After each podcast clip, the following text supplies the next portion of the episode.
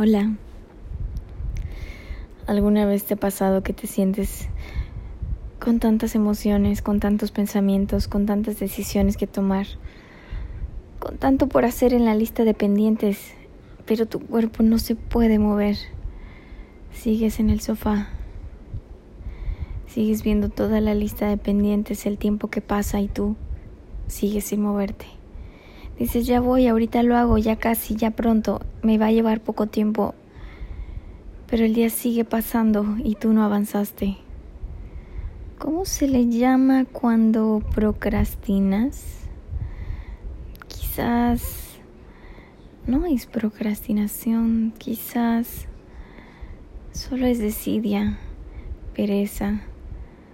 Ay, todas juntas solo suman otro peso más que te impide moverte. Al final cuando sientes todo eso, puedes hacer una pausa y levantarte. Pero al final es más cómodo ese sillón y te regresas. ¿Saben lo que me levanta de ese sillón? Alguna voz, algún sonido, algún sentimiento. Esa persona especial que te llama al teléfono en una notificación de red social si está contigo en el otro cuarto. Ese sonido, ese vecino que puede pasar y te moleste, pero ya te hizo que te levantes a ver en la mirada de la ventana para saber que todo está bien. Porque tu perro no para de gritar.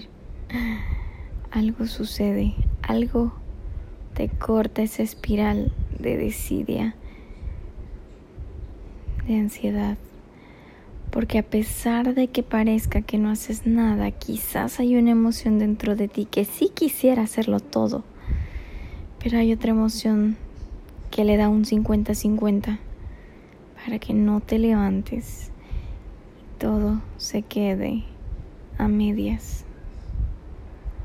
¿Cómo concretas? ¿Cómo concluyes? ¿Cómo te comprometes? ¿Cómo avanzas? Necesitas esa llama aquí adentro como cuando prendes un incienso. Necesitas un poquito de calor, calor, calor. Y en el momento que agarra fuego, está listo para hacer su efecto. Tal vez es eso lo que necesitamos. Un poco más de pasión en nuestras vidas.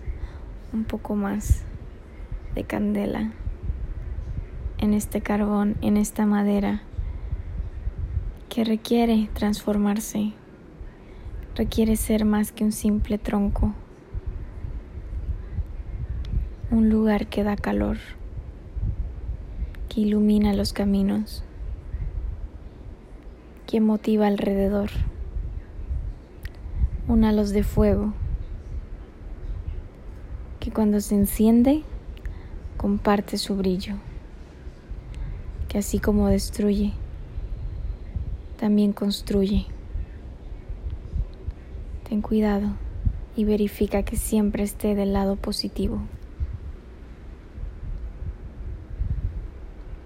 ¿Es un poema? No, no es un poema. Me gusta ser un poco metafórica y dialogar, crear, pensar. Esto es para ti.